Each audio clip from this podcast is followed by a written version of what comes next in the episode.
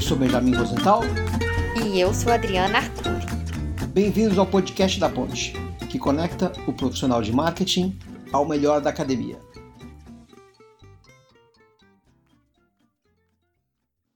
Olá, bem-vindos à parte 2 do episódio Identidade e o Consumidor Negro, com o professor Márcio Macedo da FGV de São Paulo. O episódio 1 terminou com uma pergunta minha ao Márcio, que eu repetirei a seguir.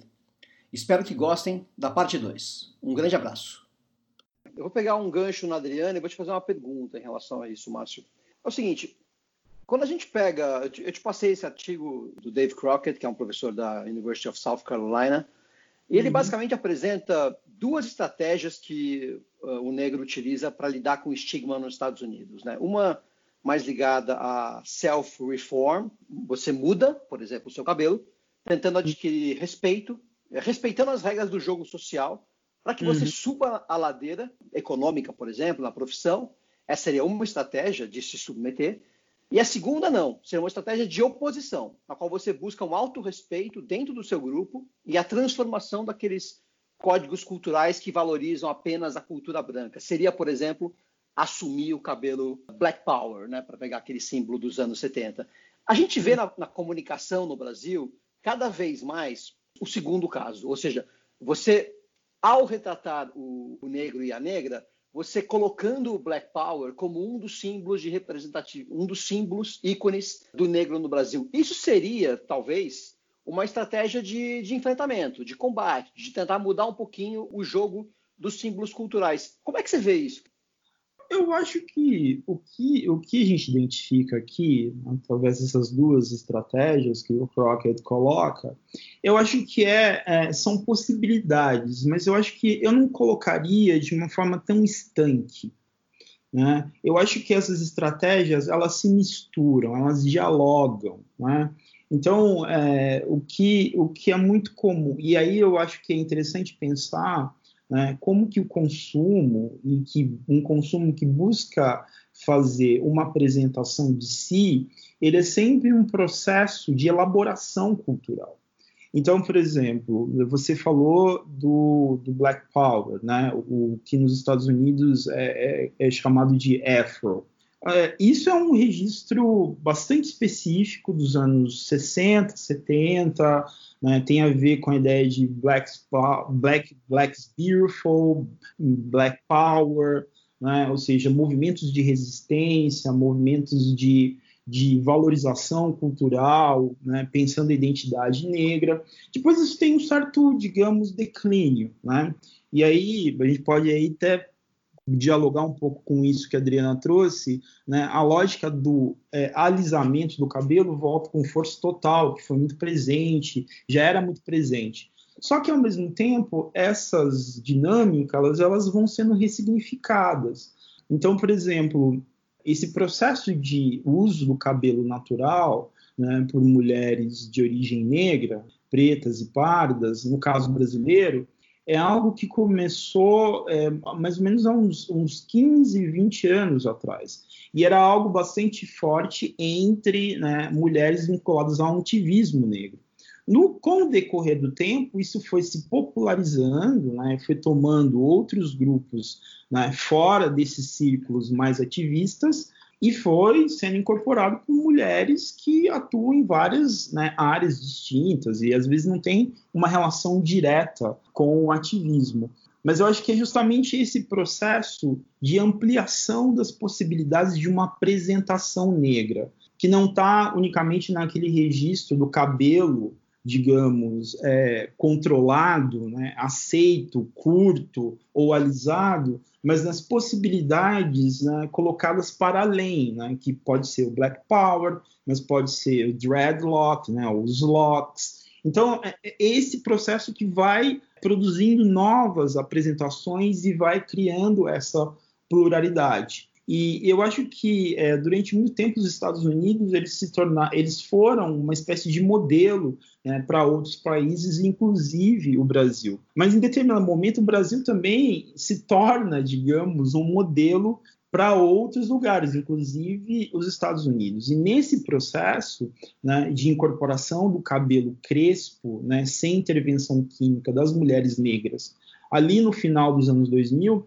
eu lembro muito bem que isso era algo mais comum, muitas vezes, entre mulheres negras do ativismo brasileiro, é, movimento de mulheres negras, do que necessariamente entre afro-americanas. Né? Ao mesmo tempo, é, por exemplo, o uso de dreadlocks era algo disseminado também dentro desse ativismo negro. Então, isso aos poucos vai tomando outras dimensões e vai conquistando outros públicos. E o mercado, obviamente, ele vai né, tentando, de certa maneira, dar conta né, dessas demandas que vão surgindo, né, de acordo com essas mudanças né, de posicionamento, de novos, né, novos estilos criados pela população negra. Eu acho que aqui tem uma articulação forte entre é, cultura, política e economia. Essas, essas coisas elas andam juntas. Eu acho que uma das questões que você estava levantando um pouco na, na, nossa conversa anterior, é, Benjamin, é a respeito do, do Polanyi, né, do Carpolani.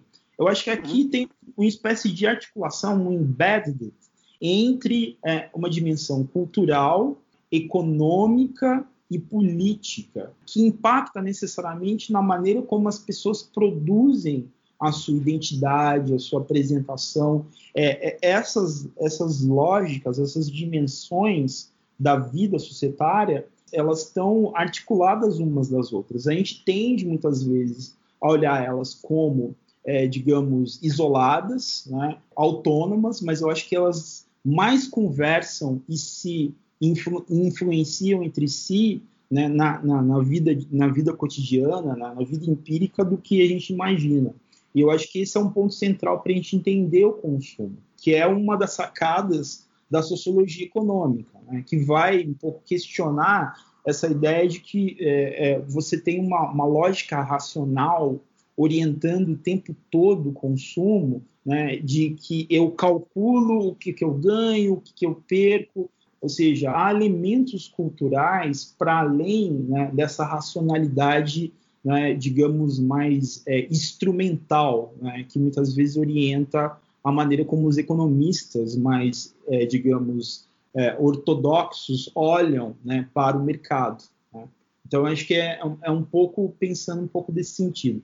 Um outro ponto, e aí eu vou ser bem rápido, é, eu queria chamar a atenção também a respeito dos anos 50, os anos 60, porque talvez algumas figuras elas possam também fornecer, como a Adriana colocou esse termo, cases interessantes para pensar essa relação entre consumo população negra, mas população negra como produtora de reelaborações que são é, apresentadas para o mercado. Então, e, e, tem a ver com dignidade. Então, é, se vocês assistam um documentário que está passando no Netflix a respeito da vida do Miles Davis, né? É, e é interessante pensar como o Miles Davis, né? Ele, ele nos anos 50, depois de ter lançado uh, The Birth of Cool, que é um disco de jazz clássico, ele se tornou uma referência em termos de forma de vestir. A maneira como ele se vestia, ela era uma espécie de apresentação que apresentava uma ideia de modernidade, dignidade e estilo né, dos jazzistas como um todo, mas dos jazzistas negros e uma, uma maneira de distinção social em relação a outros artistas. Né? Então, e, e, como que isso se tornou uma espécie de, de trend, né? uma tendência.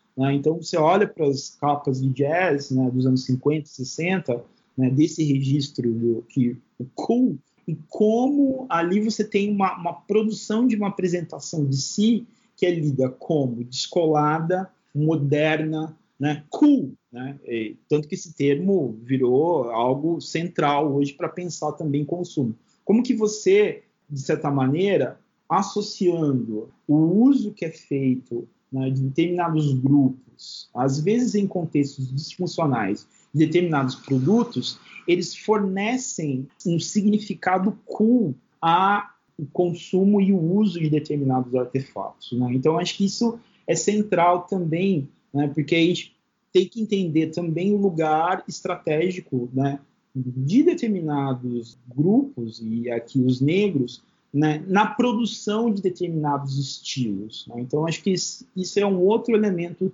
central. Quando a gente, eu falei de globalização negra, a gente está falando desse processo. Então, vocês podem depois dar uma checada, mas tem um, um evento que acontece anualmente há mais de 15, 20 anos em Nova York, e agora ela, ele, ele tem acontecido em outras capitais. Né? Eu acho que, se não me engano, o ano passado aconteceu em Paris e em Johannesburg, que é o Afropunk, né? que é que surgiu especificamente em Nova York como um festival de punks negros.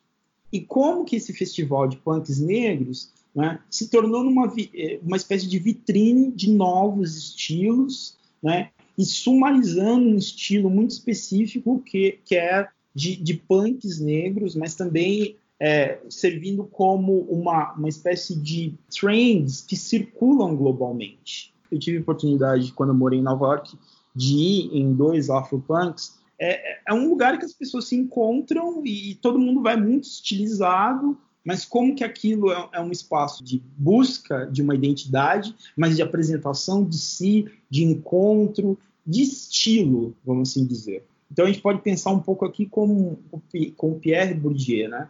Como que é, é, o, o, estilo ele também ele, ele, é uma espécie de representação de, de classe, né? mas eu iria além do Bourdieu, também tem elementos raciais que informam e produzem estilos específicos. E aí pensar o consumo como esse sistema de classificação mesmo. Eu, eu quero pegar esse teu gancho com o Bourdieu e falar de estilo para tratar da quebrada. Deixa eu fazer o raciocínio e te fazer uma pergunta.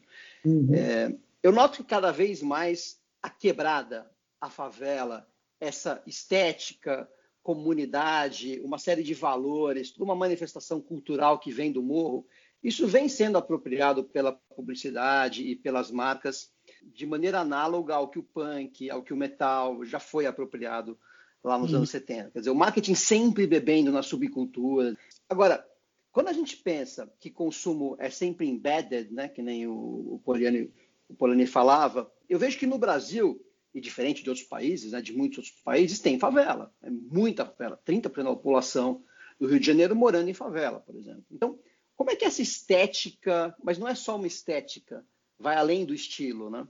Como é que essa estética você vê hoje, inclusive como um grande capital para as marcas, né? Com todo o lado justo ou injusto que isso traz. Como é que te, como é que te parece isso, Márcio? Eu acho que tem idas e vindas, né? Porque é, isso foi é, muito forte. Eu acho que todo esse processo. Sim, vamos, vamos, vamos voltar um pouco no tempo, né? Eu acho que um, uma espécie de divisor de águas, quando a gente pensa consumo e população negra no Brasil, é, a gente poderia identificar aí os anos 90 e mais especificamente 1996. O que, que acontece em 1996? Em 1996 você tem a publicação da revista Raça Brasil. Né?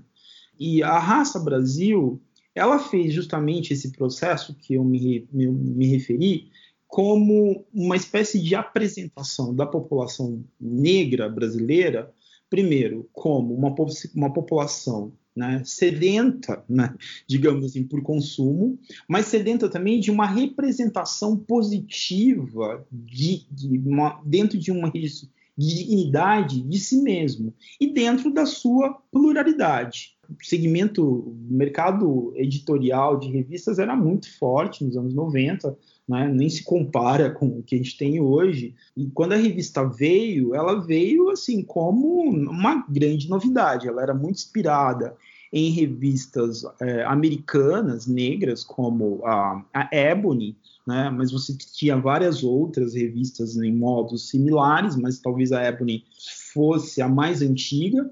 E ali né, o mercado já começa, a, de certa maneira, a olhar com outro, de uma outra forma para essa população negra.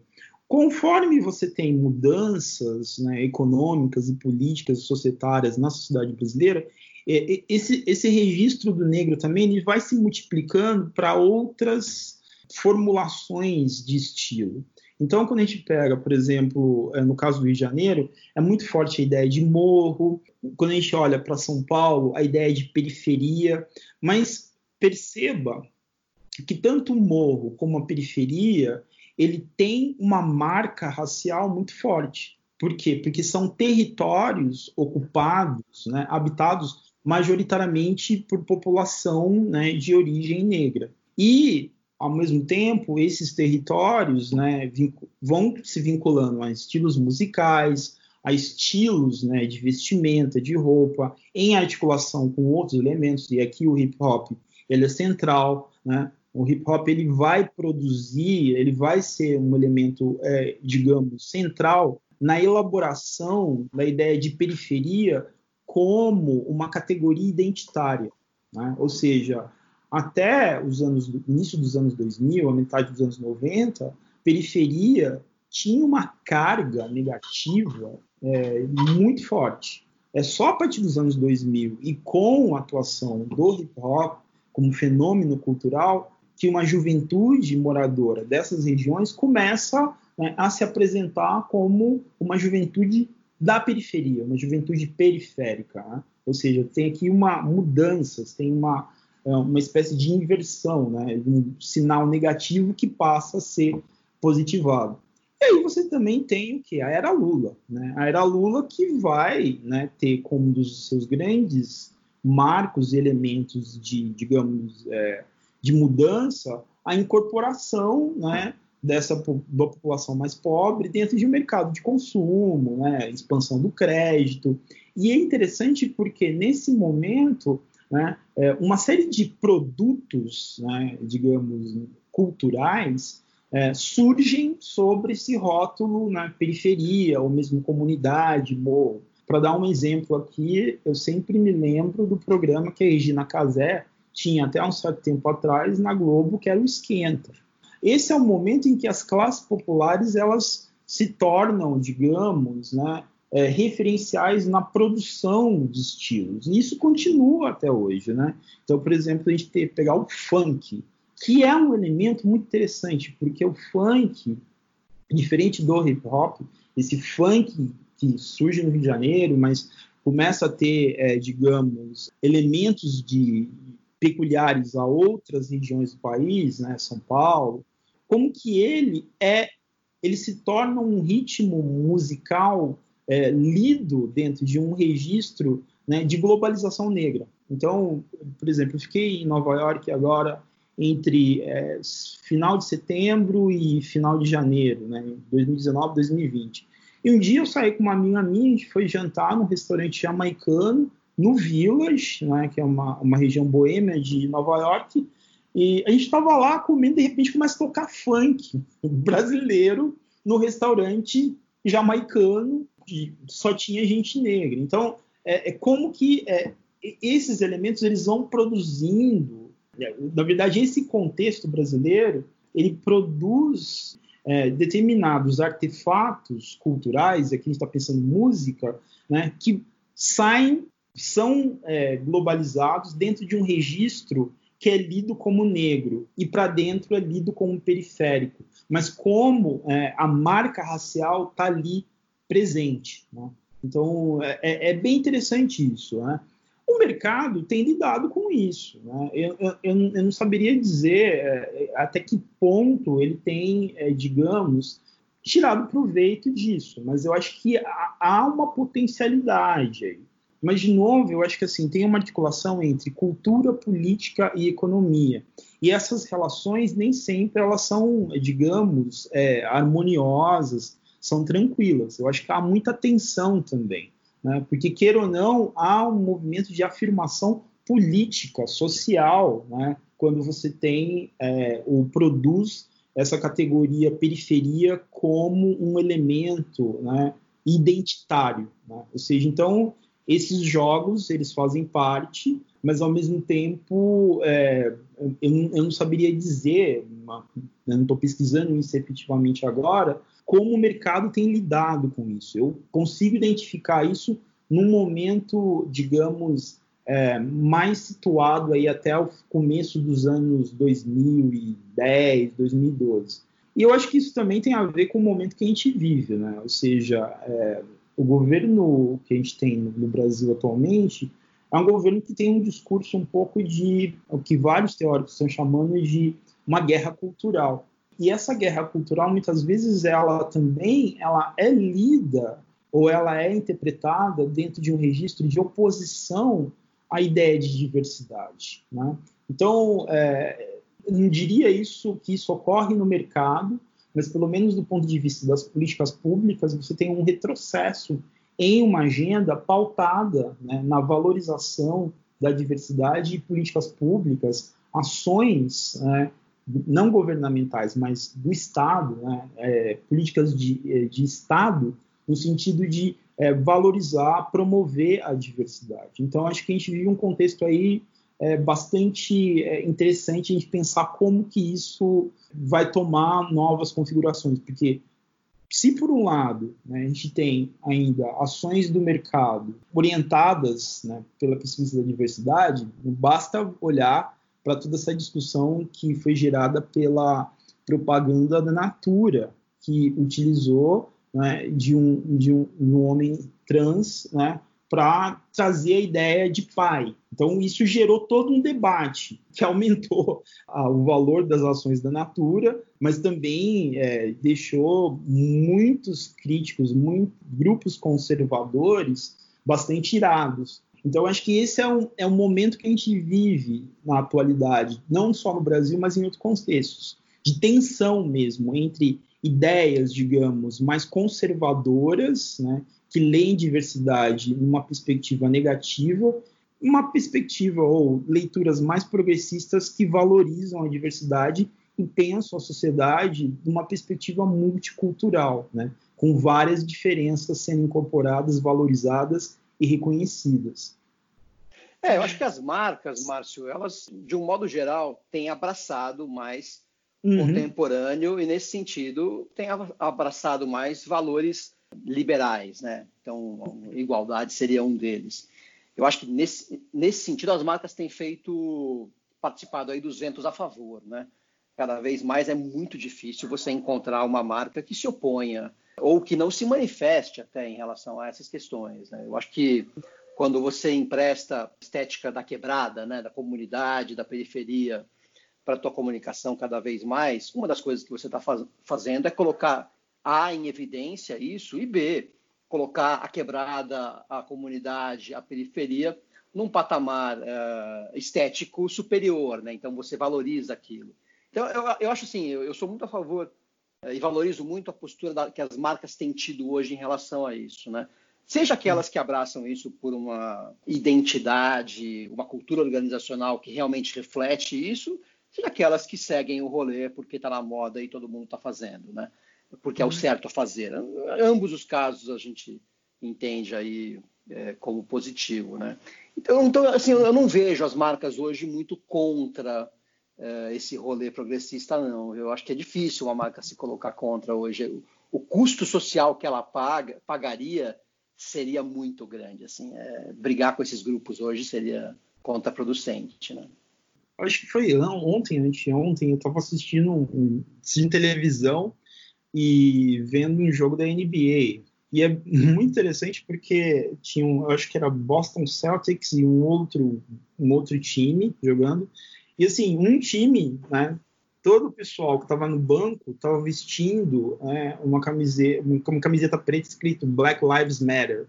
E tinha é, mensagens na quadra é, incorporando né, mensagens do Black Lives Matter também. É bem interessante pensar como que você tem oposições, né? Porque quando você olha para o futebol americano e todo um movimento de questionamento de racismo que começou no futebol americano, como houve muito mais, digamos, é, resistência da parte da NFL em relação à NBA. Mas como esses né, esportes também são lidos dentro né, de um registro racial. A NFL é lida como um esporte muito mais popular entre os brancos e a NBA, o basquete, lido como um esporte muito mais popular entre a, a população negra. Então, as marcas, né, os grupos, as organizações elas estão atentas a essas mudanças. Eu acho que isso é um ponto central. Márcio, eu acho que a gente cobriu a enorme maioria dos pontos que estavam colocados, né? E a gente tem que encaminhar aqui para o final. Você trouxe o, o, Miles Davis lá atrás, eu sou fanático por ele. Eu acho que a primeira coisa que me chamou a atenção no Miles Davis não foi o som do trompete, mas foi o estilo, né? Você falou muito bem do estilo dele. Ele também tinha uma outra frase que eu, eu gosto muito, que é uh, If you don't know what to play, play nothing. Eu acho que você hoje tocou, você tocou muito, cara. Você hoje deu uma aula, um show aqui. Eu confesso que eu entrei com muito receio, porque eu não sei nada. Esse é um assunto que eu, eu realmente não, não domino, não conheço. E, e até para poder conversar contigo, você tem que ter um, um, certo domínio da coisa, senão a conversa não, não flui eu estava com muito medo disso. E assim, eu acho que a, a conversa entre nós três rolou muito bem. Eu estou muito feliz com, com esse episódio. Ele abriu muitas, muitas, muitas, muitas portas assim que é, esclarecem, né, iluminam. Então, assim, eu tô, estou tô muito satisfeito com hoje. Eu espero que você tenha gostado também. É, queria saber se você tem alguma mensagem final assim para o ouvinte, para a gente concluir e a gente vai se despedir. Cara, eu, eu, queria dizer que foi um prazer conversar com você e com a Adriana, né? E eu acho que foi muito legal. É, eu também, eu, eu vou ser sincero que eu estava com um pouco de receio, porque é, faz muito tempo que eu não olho para esses textos que eu escrevi. E assim e, eu não consegui voltar para eles e ler de maneira mais apropriada. Por isso que eu falei estava meio com receio você fez umas perguntas assim cabeludas. Mas foi muito prazeroso eu espero que eu tenha dado conta né, de responder minimamente é, as questões que vocês colocaram eu acho que pode ser que tenha algum tipo de sei lá infidelidade histórica teórica aí no, nas respostas que eu dei mas foi muito prazeroso. Eu acho que assim, faltou mesmo, eu vou dizer, ó, faltou um café e um jazz no fundo, né, um Nossa. café passado, aí, aí eu acho que seria perfeito.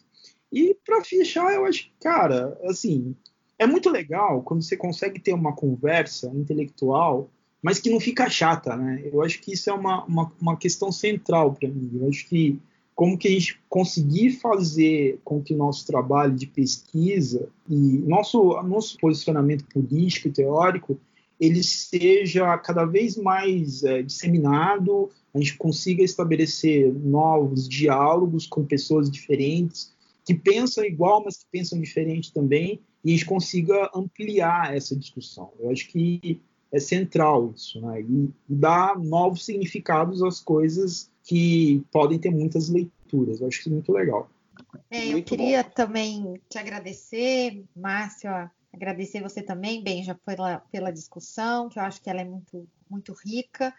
E nosso objetivo aqui mesmo, Márcio, é fazer esses diálogos, é elevar o nível do debate, fazer as pontes entre a pesquisa acadêmica, que não precisa ficar presa né, na academia, nos artigos científicos, as necessidades das marcas e das empresas, e quem sabe trazer reflexões, seu diálogo e a sua, a sua contribuição elevam aí o nível da, da minha discussão e da do Benja e do podcast. E espero que, que as pessoas gostem, mas eu também estou muito feliz, queria te agradecer demais, foi, foi muito bom. Obrigada. Obrigado a vocês, foi um prazer. Um grande Gente... abraço e até a próxima. Outro, um abraço. Gente, obrigada então e até a próxima.